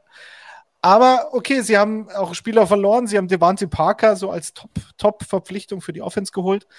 Ich fand, Mac Jones hat letztes Jahr das gemacht, was man von dem Rookie erwarten kann. Kaum Fehler, wenig Fehler, hat eben von so einer starken Defense insofern profitiert, als er halt dann aufgrund des Spielstands und aufgrund der Possession und dieser Gewissheit, okay, wir gehen jetzt kein Risiko bei Dritter und Acht, ähm, sondern spielen es konservativ, weil wir wir bekommen die Pille ja relativ bald wahrscheinlich wieder zurück. Und unsere Defense kann uns allein immer ein Spiel gewinnen. Da, da spielst du einfach anders, als du dann Davis Mills oder als Trevor Lawrence dann spielen musst, weil du weißt, okay, wenn ich den jetzt abgebe, dann dauert es wieder acht Minuten, bis ich am Ball bin, weil unsere Defense ähm, keinen Drive stoppen kann. Das war so ein bisschen mein Mindset, was ich bei Mac Jones hatte. Also gut gespielt, auch teilweise geile Highlight-Pässe dabei, rausgeschneuzt, auf jeden Fall. Aber der ist jetzt für mich keiner, der mich athletisch so begeistert oder von. Der ist halt clever, ein cleverer Quarterback. Aber das war ja, das, das war ja klar. Also das wusste man ja, was man bekommt. Deswegen habe ich auch am Anfang der letzten Saison gesagt, er passt perfekt zu den Patriots. Du hast es gesagt, ohne Josh McDaniels kommt es halt darauf an, ob sie das weiterhin und das wird man weiterhin ähm, so spielen kann, rein von der, vom Scheme her, von der Idee her, von der Philosophie, wenn man so schön in der Fußballsprache sagen würde. Das werden sie auch machen. Ähm, und dann glaube ich, dass das auch wieder eine gute Saison für ihn werden kann. Wobei ich so ein bisschen sagen muss, man hat schon gemerkt, dass er unfassbar confident war auch. Ne? Auch als er dann ähm, äh, All-Pro-Selection und dann Rookie of the Season immer im Gespräch war und so, da hat man gemerkt, das gibt ihm auch einen gewissen Rückenwind. Äh, und hat aber gemerkt, dass er auch von den schon etablierten Spielern, auch Quarterbacks, dann auch wirklich anerkannt wurde, tatsächlich, finde ich. Und äh, ich glaube, mit diesem Selbstbewusstsein, wenn er das dann auch in diese neue Saison mit reinnimmt und sie das so weiterhin ja, spielen können, wie sie es unter George McDaniels auch gemacht haben. Ja, aber am Ende des Tages kann er eigentlich nur, finde ich, mit allen Gegebenheiten nur eine schlechtere Saison spielen als letztes Jahr, weil die war halt schon sehr, sehr gut. Das ist halt die Frage, ob er dieses Selbstbewusstsein, ob das alles, ich glaube, ich habe den Thornton noch gedraftet, den Wide Receiver, der ist unfassbar schnell. Ähm, mehr weiß ich nicht. Reicht ja auch. Halt Hauptsache, ja. Hauptsache schnell ist er, den Rest wird man dann ja. schon sehen. Ja, ähm, ich ja, ich weiß auch nicht, ob Jones einen Riesenschritt machen wird. Ich glaube auch, der Kader der Patriots insgesamt sehe ich den kritischer als letztes Jahr. Ähm, auch was die Defense angeht. Ich glaube, da kriegt er weniger Hilfe.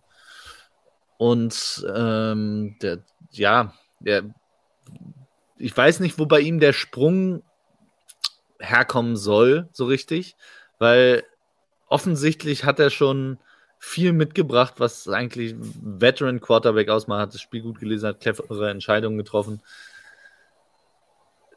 Der wird nie has, Remo, die Highlight Throws machen. Man sagt hier ist a high floor and a low ceiling. Das willst du jetzt yes. damit sagen, ne? Genau, und deswegen, ähm, Mac Jones wird, glaube ich, einfach eine gute, konstante Saison spielen, in der es wahrscheinlich, zumindest mit dem Kader, schwer wird mit dem Playoff. Eine konstante Karriere wahrscheinlich. So kann man Wahrscheinlich, ja. So kann man es ja. vielleicht voraussehen, ja. Flo, komm. Auf geht's, hauen raus. Davis, Davis ja. der Dave, was erwarten wir von Davis Mills? Und wenn es einer weiß, dann der Hauser Flo. Also ich muss ja nochmal erklären, ich habe vor dem Draft letztes Jahr dann, als er dann in die dritte Runde, glaube ich, wurde er gedraftet, habe ich tatsächlich. Haben wir hier nachts, drüber gesprochen, glaube ich. Oder? Ja, kann sein, ja. Habe ich nachts den Pro Day äh, angeguckt, warum auch immer ich da wach war, Schicksal, und habe Davis Mills gesehen und dachte, wow, cool, der ist gar nicht mal schlecht. So, Pro Day wisst ihr alle, wie hoch man das hängen sollte. Ähm, ungefähr so hoch wie die Schuhe, äh, die auf dem Boden stehen. Also eigentlich gar nicht mal hoch, aber ich fand ihn richtig geil, habe mich dann auch hinreißen lassen, darüber zu twittern. Ja, und jetzt hat er auch performt. Also letztes Jahr war es bei den Texans so, ne, alles nicht so geil. Wie Remo sagen würde, ziemlich beschissen. ähm, aber, aber er hat sich gemacht und äh, hat auch sehr viel, ähm, also ich finde, eine recht solide Rookie-Saison gespielt. Ähm, hat auch unter dem Quarterbacks-Coach, der jetzt Offensive Coordinator ist, Pep Hamilton, ähm, auch, glaube ich, gut dazugelernt und jetzt auch noch Brandon Cooks dazu bekommen. Ähm, ich glaube schon, dass der, dass der auch ähnlich wie Mac Jones vielleicht noch nicht auf dem Level, aber eine sehr solide Saison spielen kann mit den Texans, ähm, die sich ja auch insgesamt verbessert haben. Das muss man schon dazu sagen. Dazu ja auch äh, in, an der O-Line ähm, verbessert. Äh, hier, Kenyon Green, oder? Mhm, korrekt. Nee? Ja. Doch, ja. Äh, also das, das kann, glaube ich, schon alles dazu beitragen, dass äh, ich absolut immer recht habe und Davis Mills eine sehr gute und langjährige tolle Karriere in der NFL auf der Quarterback-Position. Dann steigt der Hertha doch nicht ab. Äh, nur vielleicht lustig, Ja, wie spät? lustig ist, dass David Ja? Mills statistisch quasi die gleiche Saison gespielt hat wie Tour. Hast du jetzt David oder Davis gesagt? Davis. Na, hör mal. Ja, Entschuldigung. Es klang Echt, so. ist das so? Ja. Mann, du. Ja, statistisch äh, quasi ein Spieler gewesen. Und dann Ja. unterschiedliche, kommt aber auch ein bisschen drauf an, bei Tour, zweite Jahr, Davis Mills, erste Jahr. Ähm, andere Vorzeichen auch, die Texans mit dem Kader, das hätte denen auch niemand zugetraut. Äh, von daher, Unter Ich- dem Radar, finde ich. Der ist unter Ja? dem Radar. Also weit, Und- weiter unterm Radar geht fast nichts, sonst fliegst du in der Hausnei. Also Und ich finde es so- fair von den Texans, die auch viel Scheiße gemacht haben in den letzten Jahren, ähm, dass sie zumindest ihm eine Chance geben, weil die hat er sich letztes Jahr verdient.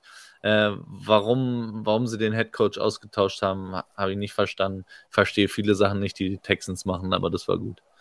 Und vielleicht noch den statistischen Rahmen.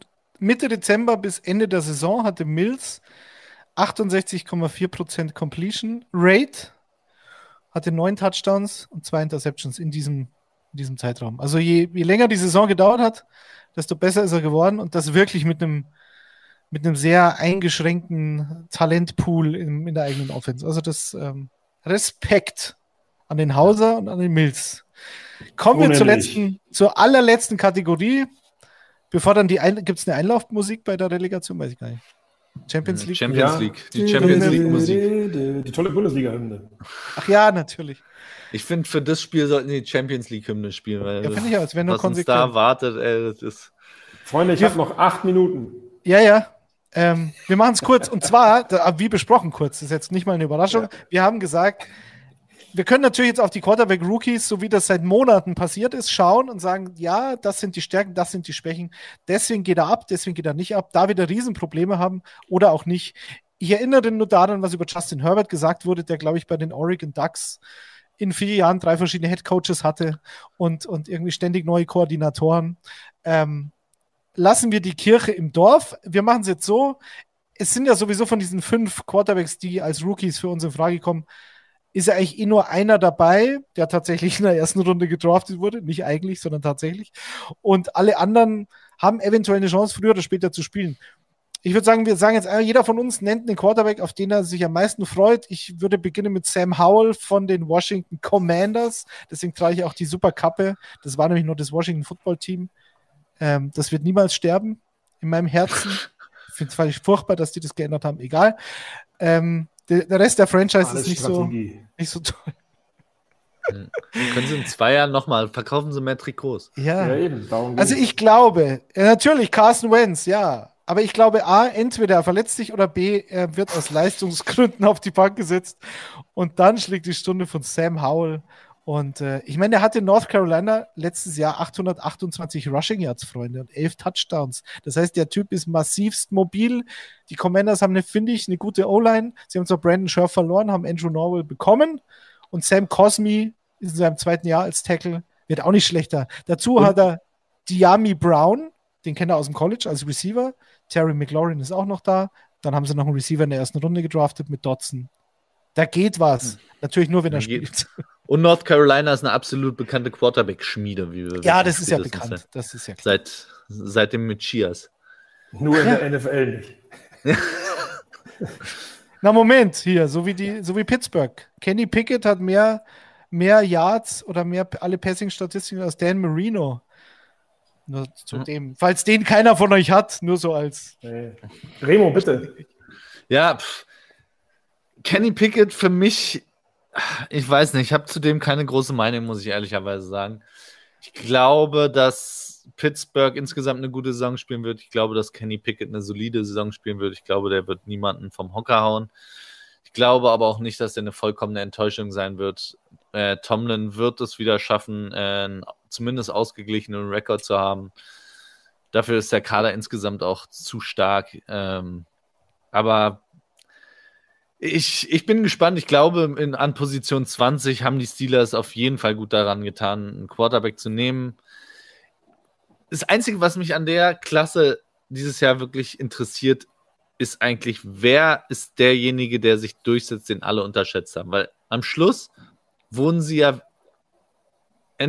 oder sie wurden nicht alle unterschätzt, dann haben wir so eine Klasse wie die Geno Smith-Klasse, wo keiner wirklich sich durchsetzen konnte, aber statistisch wird irgendwer von denen ein sehr überdurchschnittlicher Quarterback werden und ich bin gespannt, wer, wer von den Jungs das wird.